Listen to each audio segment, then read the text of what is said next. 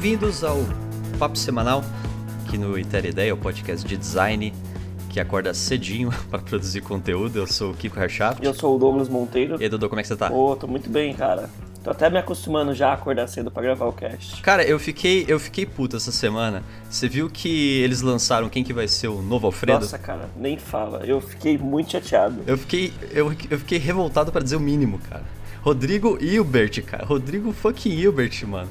Esse cara tá em todas. Então, e pior que, tipo, ele tá sendo o homão e sei lá o que, aí eles pegaram o time e virou realmente uma campanha de publicitários. Eu não poderia esperar menos de publicitários. Eles sempre aproveitam um ganchinho assim. É porque não dá, é porque esse, esse, cara aí, esse cara aí, ele tá levando a, a, a, a barra da expectativa muito para cima, cara. Esse é o problema dele. Entendeu? Se ele ficasse de boa, eu não teria problema com ele. O problema é que cara tá forçando muita vaca. O cara faz tudo, velho. Faz tudo. Agora é o Alfredo também. Agora vai levar o papel higiênico pra, pra mim do banheiro. É complicado. É melhor a gente nem entrar em muito detalhe nisso aí, porque senão vão falar que é dor de cotovelo da gente ou algo do tipo assim. É, é complicado, porque assim, agora eu não, eu não posso chamar um mecânico em casa, né? Porque pode acontecer aí de aparecer Rodrigo Ibert e aí acabar eventualmente aí conquistando minha esposa. Então, é, é, é, problema, cara. Esse cara aí agora vai começar a oferecer papel higiênico. Eu, eu sou contra. Sou contra. Eu queria só dizer no começo do programa aqui que eu sou Exatamente, eu acho que é golpe. Beleza, vamos, vamos pros assuntos da semana aí.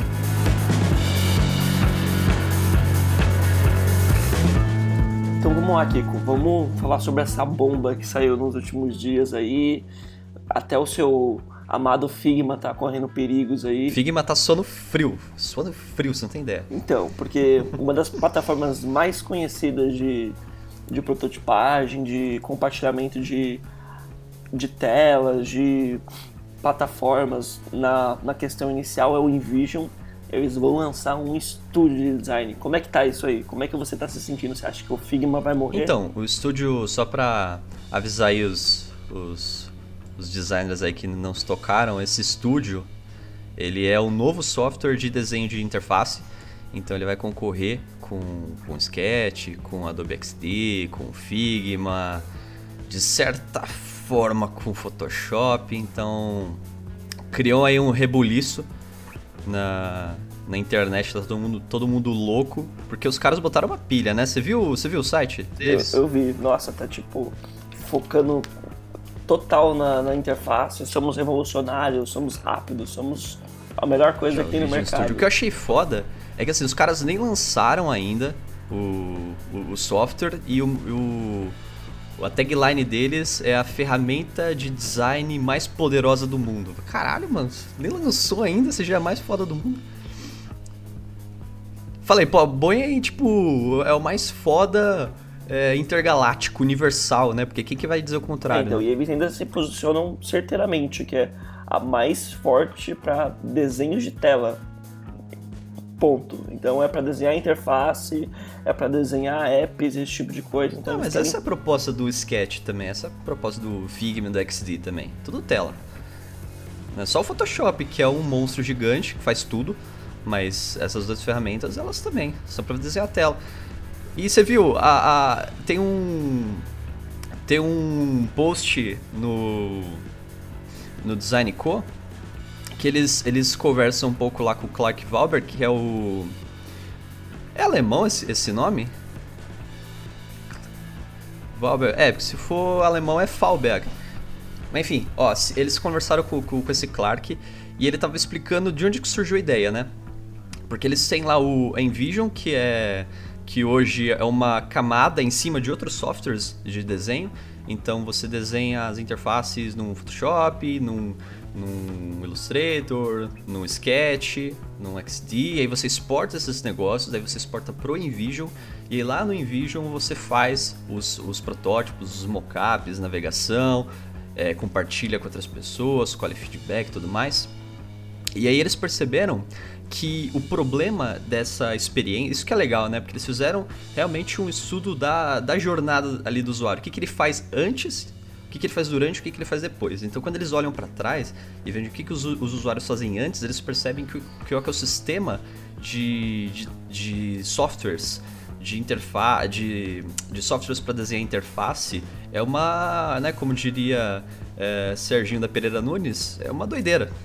Então, tudo, tudo separado, sabe? Nada se conversa, você tem que usar um milhão de ferramentas juntas para fazer alguma coisa. Então eles perceberam que tem um gap aí, né? Você usa é, várias ferramentas para montar sua stack e eles pensaram, por que não, né? Por que não a gente fazer isso e já integrar com a nossa cloud do InVision e ter todo o processo criativo de design, de exploração, de teste, de prototipagem, de, de, de apresentação e de feedback numa só ferramenta. Então, o, o processo para eles chegarem nessa ideia faz muito sentido e é muito legal. gosto, gostei muito da, da proposta. Sim, e faz todo sentido, porque um dos, uma, uma das coisas que dá até um trabalho de mexer no InVision é de você exportar todas as telas com todas as interações e ficar mexendo uma a uma e exportando várias imagens para você poder prototipar e talvez mostrar para o cliente como vai funcionar, até criar a interação é um pouco limitado. E pelo que eu vi nessa nova, você vai conseguir trabalhar com motion, com micro interação, você consegue fazer tudo direto na plataforma, porque todos os arquivos abertos estão lá. Eu até uhum. já tentei trabalhar com arquivos abertos do Sketch, do Photoshop, só que sempre fica um pouquinho pesado e não funciona tão bem. Aí eu sempre exportava os JPEGs e, e puta, é um puta trampo. E se você erra uma tela, você precisa reexportar ela de novo. E com eles lá você só troca o texto, se tiver alteração, você já altera direto na plataforma. Tem é, uma base de código também que provavelmente vai ajudar um pouco, ou vai ajudar muito os programadores que nem o Figma faz. Então eu acho que é uma mão na roda e eles foram pelo caminho certo. É, eles têm alguns pontos que, que eles dizem que, que vai ter, né, a ferramenta, então parece que vai ter uma, uma forma de você fazer layout responsivo, que os outros já fazem, é, de você poder fazer prototipagem rápida e animações. Isso, isso é uma coisa que eu achei legal, né? Tem uma parte do vídeo que ele mostra você meio que fazendo micro interações. Você faz animações de entrada e aí você consegue modificar a curva da animação. E isso, assim, nem, nem, nenhum desses outros softwares faz. Isso parece ser muito interessante. Tipo, será que daria para fazer micro interações? Também, assim? Será tipo alguma coisa que o, o Framer faz hoje? Tipo, você faz umas animações fodidas de, de, complexas, será que ele conseguiria fazer? É, então, eu fiquei né? na, na dúvida exatamente nisso, que se até a gente consegue fazer interações por código ou também só visual, se a gente consegue trabalhar eles paralelos assim, porque se ele funcionar também como Frame JS, seria maravilhoso, assim, eles estão indo pelo caminho de ser a plataforma mais poderosa de desenhar interfaces do mundo mesmo, se tudo acho isso que foi, Acho que foi o, o gerente de produto, que eu não vou ter o nome dele aqui agora, mas ele, ele comentou algo do tipo que a, a guideline para os caras desenvolverem a ferramenta foi assim, é, por padrão, as coisas são simples, são simplificadas, mas por opção você pode personalizar tudo. Então, se realmente eles seguirem isso e der para você meter a mão assim, realmente no detalhe, no micro ali como vai funcionar, caraca, aí eu vou bater palma com o pé meu aqui. Ó, mais coisa, sistemas de design parece que vai ter também. É, colaboração com o InVision, né, com a nuvem, então obviamente isso teria, né, não faria sentido eles fazerem a ferramenta sem fazer isso. Isso que me chamou muito, muito, muito atenção. Uma plataforma aberta para as pessoas criarem é, complementos, add-ons, é, tanto usuários quanto desenvolvedores poderem criar e integrar com a ferramenta. Isso parece muito da hora. Tipo, eu não sei como isso funcionaria, mas isso parece muito da hora. Mas, cara, me diz aí, você acha que, tipo, isso daí é fogo de palha? Ou você acha que realmente ah, vira? Ah, eu, eu, eu particularmente gosto muito do InVision. Eu acho uma plataforma super estável e que ela funciona para mim e também funciona para os meus clientes. Os meus clientes já sabem mexer nele, já sabem comentar nele, já sabem interagir com ele e gostam muito, dá uma profissionalização muito boa assim, quando você trabalha com protótipos e tudo no InVision e manda para seus clientes para conversar e até num debate facilita muito. Se eles fizerem tudo isso que eles estão almejando, eu acho que vira um commodity muito bom e que vai sair muito na frente do sketch, que, que nem a gente comentou na, na semana passada, que é só para Mac é um público totalmente fechado.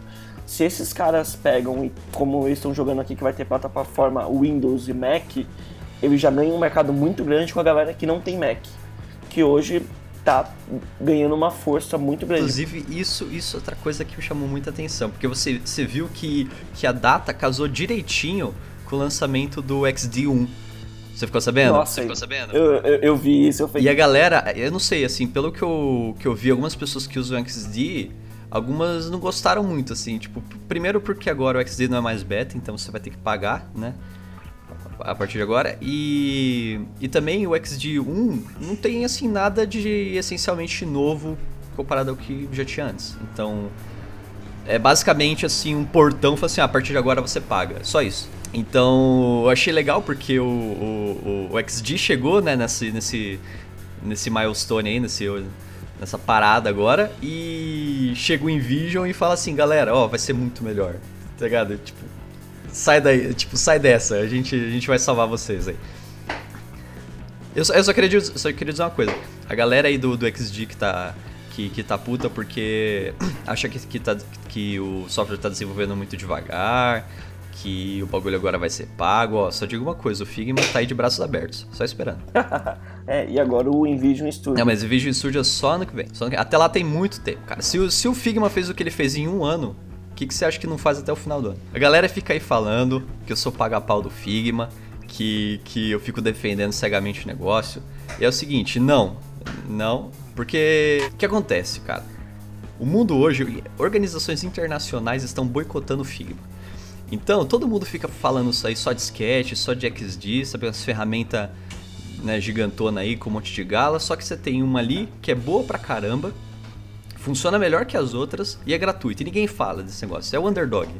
Então eu me sinto na obrigação de falar disso. Se a galera começa a falar dessa ferramenta, eu paro, velho. O problema é que ninguém fala. Entendeu? Isso que me irrita.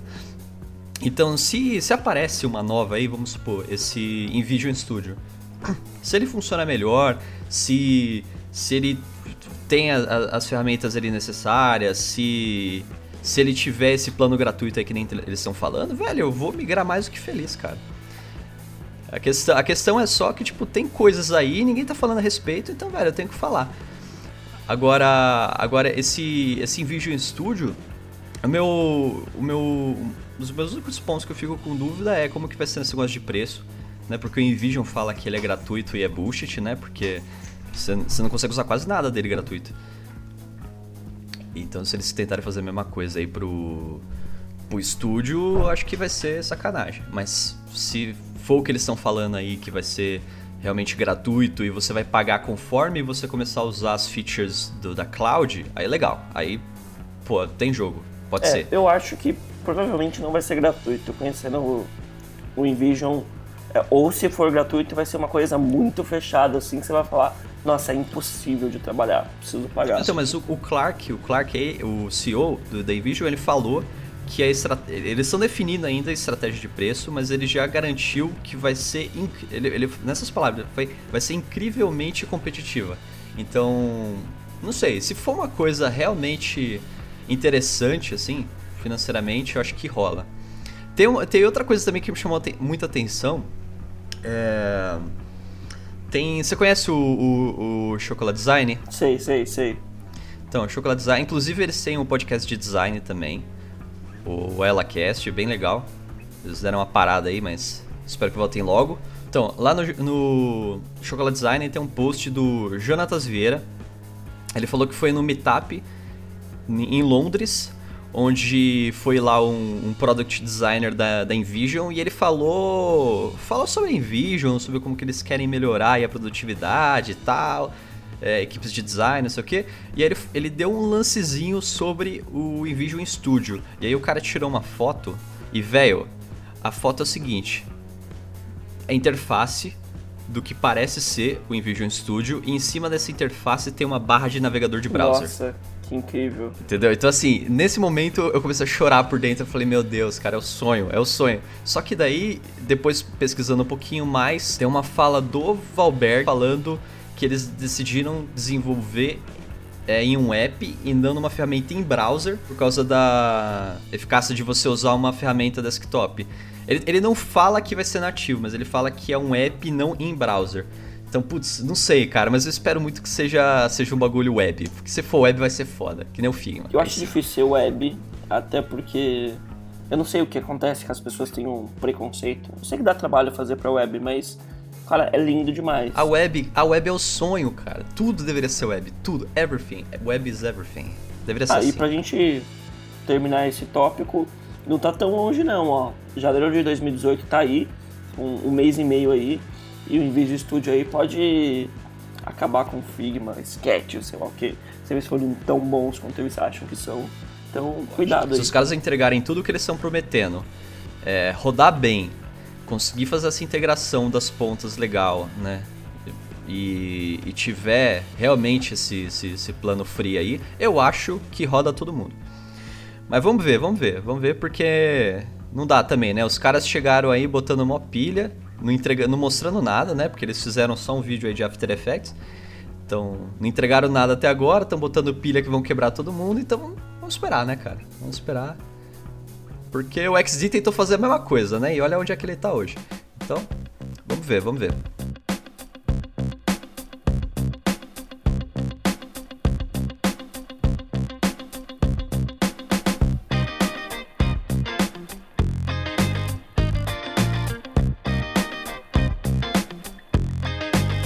Beleza. A segunda notícia aí, segundo acontecimento da semana que eu achei bem legal foi um post no, no Medium, um cara chamado Johnny Gibson, a história do ampersand, que ampersand é o termo em inglês pro nosso E. Sabe aquele, aquele E curvadinho? E-comercial. É, como, como você explicaria esse E, cara? E É comercial? o e-comercial, acho que todo mundo conhece como e-comercial. Beleza, esse Ezinho aí, eu, eu chamava de E curvadinho, mas que bom chamar de E comercial, é muito mais bonito. É, porque teve uma época que, se não me engano, no fim dos anos, oit- no- dos anos oit- 80, 70, todas as marcas utilizavam um E com como forma de colocar o nome e alguma coisa. Aí acabou que ficou super famoso como e-comercial. Então, nesse, nesse post aqui, o cara explica qual que é a origem desse E comercial, que em inglês é ampersand, e também por que, que, por que, que tem esse nome em inglês, que também é muito legal, é outra história à parte. Então, a gente vê aqui que o, o, o e-comercial, isso eu não sabia, quando eu li isso aqui minha cabeça explodiu que nem um louco, cara. A, a palavra, a palavra, o, o, o símbolo, ele é composto de um E e de um T. Eu nunca tinha visto isso, mas depois de ver algumas outras fontes, eu percebi que realmente é um E e um T. E por que que chama, por que que é um E e um T? Porque na, na Roma antiga os caras faziam um, né, o texto o texto cursivo deles e aí às vezes eles precisavam ganhar um tempo, dele emendava uma coisa na outra, né? E aí que nascia aquela ligatura que a gente conhece das fontes. E aí o o, o, e, o E e o T faziam uma ligatura que é o et, que em latim é e, é o nosso e, end, né? Então o o E comercial nada mais é do que o E e o T do latim numa ligatura. E, cara, que que é isso, mano? Que mundo, submundo é esse, cara? Coisa absurda. Eu não consigo parar de ver isso agora. Todas as fontes que eu vejo são E e o T. Todas. Então, eu, eu, eu tô abismado. Eu, eu até me lembrei, sabe, aquele baque que todo designer tem quando descobre que o, E do Carre... o logo do Carrefour é um C. E não palhaço, né? Assinou uma âncora, você fala, meu Deus, você não consegue ver de outro jeito. e a mesma coisa com o E e o T. Eu fiquei, meu Deus, e, e o negócio é muito forte. Acho que aqui no Brasil a gente só usou como o E comercial, mas lá fora chegou a fazer parte de um alfabeto. Verdade. Por um tempo foi parte do alfabeto deles. Foi a última letra, né? Você tinha X, Y, Z e o E. que é o E comercial. É, que me chamavam de E%. E e essa aqui, essa aqui me chamou muita atenção. Por que, que chama ampersand? Porque eu conhecia em inglês ampersand, mas em português eu meio que só falava E. Só, é o E, é o Ezinho, sei lá.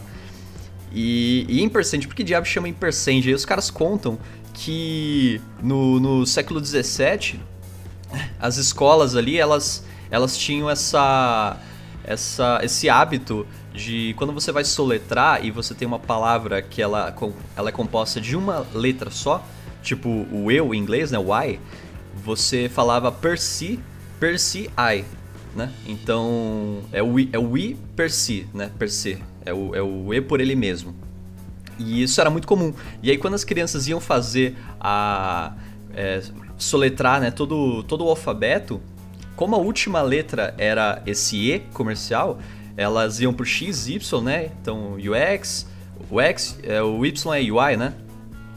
É X, UI, Z, e aí quando ia pro quando ia pro E era per se end. Então era X, UI, Z, N, per se end.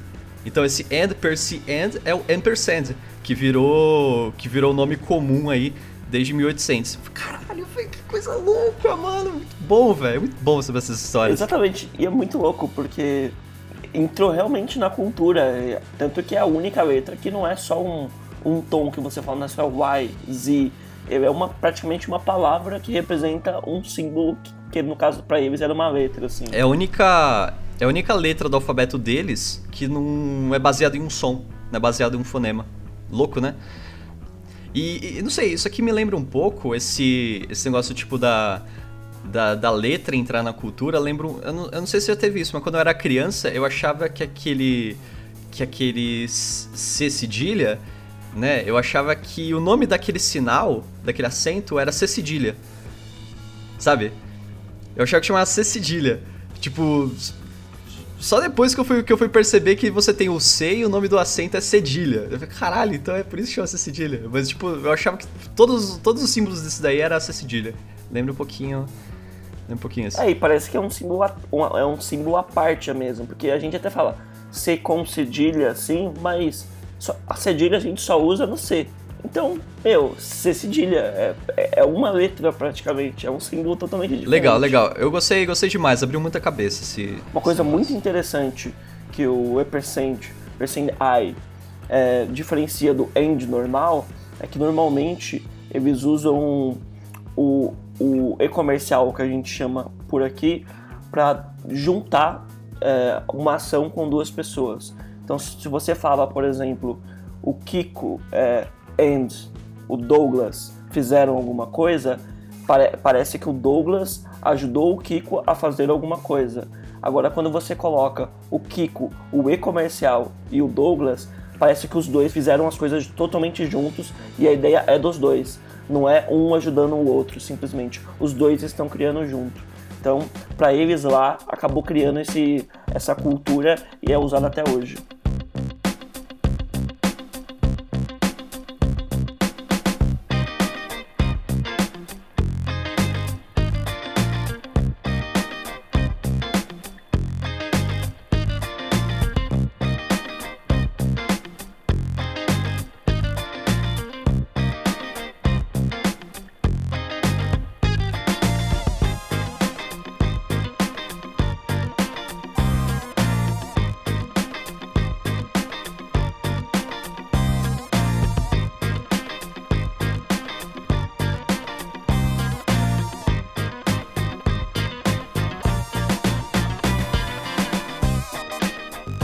Vamos lá, Kiko. Agora me explica.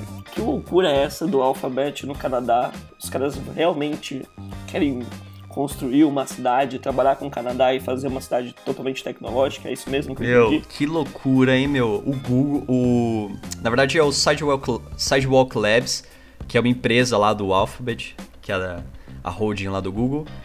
Eles estão planejando fazer uma cidade, velho. Vai ter uma cidade do Google, velho para um tempo para você absorver isso na sua cabeça. Vai ter uma cidade do Google.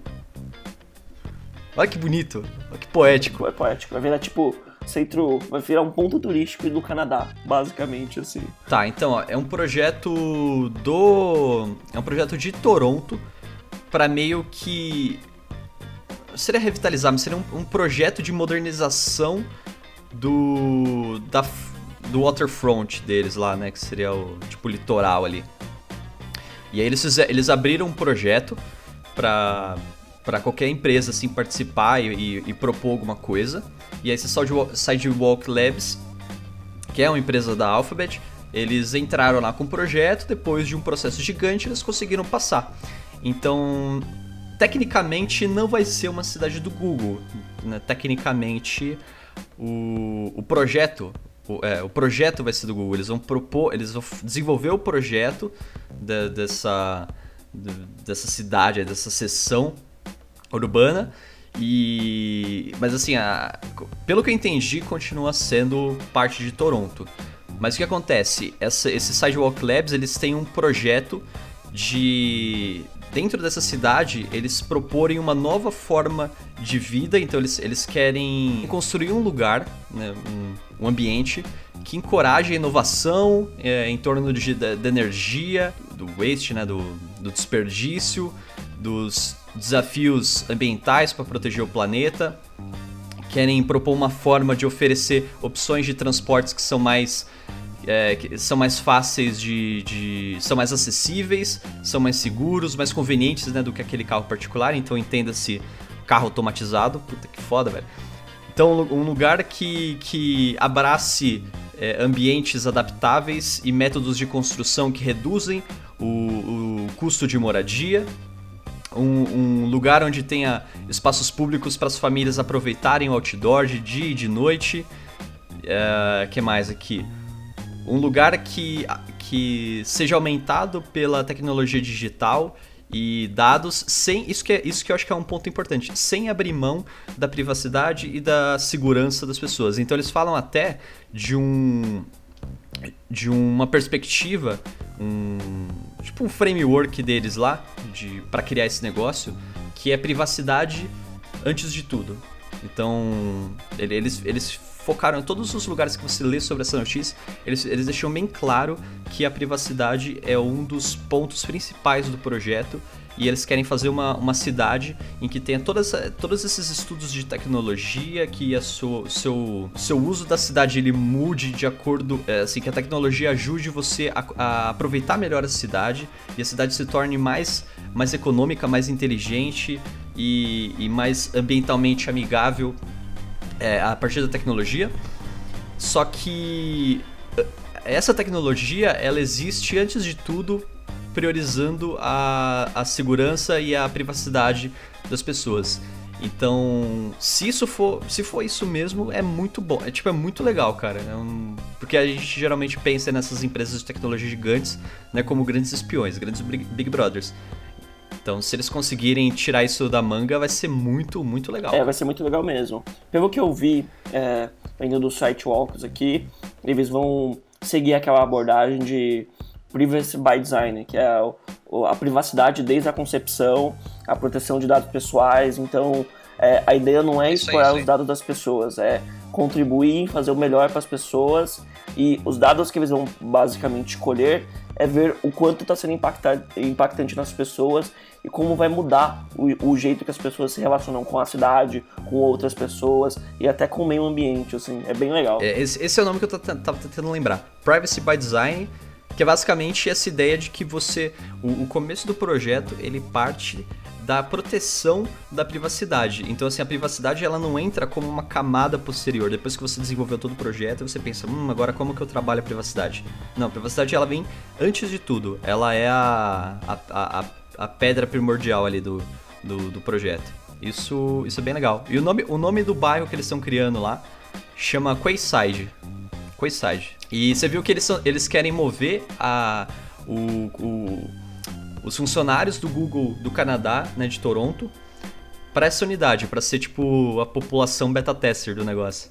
É incrível, né? Dá até vontade de virar canadense ou ir pro Canadá e virar beta teste do Google no real life, sabe? É, então, você vê que realmente é um projeto, é uma parceria ali com a, com a, com a, com a cidade de Toronto, porque parece que o, o investimento da Sidewalk vai ser de 50 milhões, agora nas etapas iniciais. Só que o projeto todo ele tá meio que previsto para custar um bilhão. Né? Como diria Ciro Gomes, dá um bilhão. Acho Também por dá. ser teste, acho que acaba sendo mais caro, mas é, um bilhão por cidade, isso que Toronto não é a cidade, essa cidade específica de Toronto não é nem tão grande assim, e eles já vão gastar um bilhão de cara e provavelmente só o Canadá não daria conta de produzir tudo isso. Provavelmente por isso que eles abriram a, essa porteira para empresas entrarem com tecnologia. Agora vamos ver se os caras vão cumprir com o acordado, né? Do Privacy by Design desde sempre. Que, isso é muito importante, cara. Eu acho que a gente tá, a gente tá vivendo aquele pós-boom, né, da, da, da, tecnologia móvel e todo mundo tá acessando essa porcaria. Agora, tipo, minha avó, né, minha avó, meu avô que, que que nunca se atentaram para isso, estão entrando nesse, nesse ambiente. E a gente precisa acordar agora para o fato de que privacidade é o próximo problema que a gente vai enfrentar. E assim, se você não percebeu isso até agora, pelo amor de Deus, cara, perceba, porque isso é o próximo problema gigantesco que a gente vai ter nesse mundo de tecnologia. Tipo, hoje a gente meio que tá. A gente tá nos anos 80 da tecnologia, sabe? Nos anos 80 acabou a ditadura, tá todo mundo louco, é putaria na TV, é putaria no jornal, é, é tá, sabe, tá tudo. Liberou, liberou geral. A gente tá nisso, entendeu? Vivendo na tecnologia. Tá nos anos 80 a tecnologia. A gente vai perceber agora que a gente tá muito louco e que a gente precisa tomar cuidado, tá ligado? Porque senão todo mundo vai morrer de AIDS. Então, a, a, acho que a, a, privacidade digital, ela é muito importante, ela tá, tá sendo completamente omitida hoje e a gente precisa estar tá muito atento, muito atento mesmo. E se eles conseguirem levar realmente isso a sério, isso aí fazer parte do projeto, sabe? Eu tenho minhas dúvidas, eu acho que não rola, mas se eles conseguirem fazer isso, cara, que legal, porque isso aí vai servir de referência para cidades futuras, sabe? Para você tentar fazer microprojetos desses e implantar em cidades já existentes. Então, pode ser um piloto legal para as cidades do futuro, sabe? Isso isso que eu tô um pouco esperançoso. É, falar nisso, como você imagina a cidade do futuro? Eu já tava imaginando um negócio meio Minority Report, que vai ter projeção. Vai... Você imaginou alguma coisa assim? Tenho, eu tenho minhas dúvidas se não vai ser tipo Minority Report, cara. Eu sou meio pessimista, eu sou meio pessimista com o futuro. Vai ser uma merda. Então, eu também sou um pouco pessimista, eu acho que o capitalismo sempre vence. Sempre vai ter alguém lá atrás falando, não, acho que assim vai dar mais lucro e foda-se. Mas eu tô imaginando uma cidade Minority Report total, onde você vai entrar numa loja e ele vai falar. E aí, Kiko, beleza? Vai te chamar pelo apelido. Mas eu, eu acho que vai ser isso mesmo, cara. Eu, eu, assim, eu não quero que seja isso. Mas eu acho que no futuro, absolutamente tudo que a gente for fazer vai ser traqueado, vai ser transformado em métrica e, e a gente vai ser tratado diferente dependendo disso. E, de, e o seu histórico, ele vai dizer quem você é na cidade. E eu, eu acho que isso é um grande problema, sabe? Que nem acontece hoje no Facebook. Você entrou na bolha, como que você sai da bolha? Você não tem como sair da bolha. Entendeu? Você não tem como, você não tem um reset, um botão de reset, você não tem. Então acho que é isso que vai acontecer no futuro, sabe? O, o, a cidade ela vai começar a, a, invadir um pouco como que você se comporta, o que, que você faz, o que, que você deixa de fazer, vai tentar é, tirar um pouco insights de como você pensa, vai começar a reagir a isso e você vai entrar num, num loop infinito, porque você não vai conseguir mudar quem você é por causa do seu histórico, a cidade sempre vai te oferecer a mesma coisa. Eu acho que a gente vai viver uma bolha da cidade. Eu não quero que isso aconteça, mas eu acho que, que é para esse lado que a gente vai caminhar. Espero estar tá errado. Hoje já acontece um pouco disso, só que hoje é só o Facebook te, que te enche o saco. Agora, imagina a cidade inteira te enchendo o saco com, sei lá, você entrou uma vez no Mercado Livre e aí aquele bannerzinho do Mercado Livre de um tênis que você queria comprar vai te perseguir pela cidade inteira. Nossa, é bizarro pensar nisso. Eu acho que vai muito além, eu acho que vai muito além dos, dos tênis, mas Beleza, não vamos ser apocalípticos aqui, porque a, a notícia até que é, é, é, é, é boa, é boa, né? É bem legal, é bem legal. Beleza, cara. Ansioso aí por essa cidade, espero que dê certo. É, se, se tiverem aí estadias disponíveis, quero me mudar, estou interessado. Queria deixar isso aqui publicamente. Pode mandar um invite aí, Google. Acho que a gente aceita. Então é isso, cara. Tem muita gente, tem muita gente que tá ouvindo o podcast no Medium, no SoundCloud, tá? Eu vou te contar aqui um segredo de estado que vai mudar sua vida daqui para frente. Existem apps para você ouvir podcast, cara. Baixa um app para ouvir podcast, que é muito melhor. Como assim, Kiko? Você baixa um aplicativo aí no seu Android no iOS. No iOS pode ser o de podcasts, no Android pode ser o Podcast Addict, o Pocket Cast, tem um milhão de, de apps de podcast. Você baixa lá, vai lá na busca, procura lá e ter ideia e assina. Porque toda vez que gente lançar episódio novo, você vai saber na hora o que está acontecendo. Você não precisa ficar acompanhando pelo Facebook, acompanhando pelo Medium, nem pelo SoundCloud. É muito mais fácil. E aí você também vai lá, assina os outros podcasts que você gosta. É muito mais fácil. Pelo amor de Deus, cara. Vamos, vamos usar a app de podcast que é muito melhor. Exatamente. A gente não está preparado para assinar o feed do podcast. Imagine para viver numa cidade do Google. Putz, vamos lá, gente. Vamos, vamos entrar nessa vibe. E se você gostou desse, desse episódio, você quer adicionar alguma coisa, quer fazer algum comentário, deixa aí na postagem, manda um e-mail pra gente em terideia.gmail.com ou deixa seu comentário também no SoundCloud se você estiver por lá. Beleza? Esse, é, esse foi então o Papo da Semana. A gente se vê na semana que vem com mais acontecimentos e casos do design. Até lá, falou!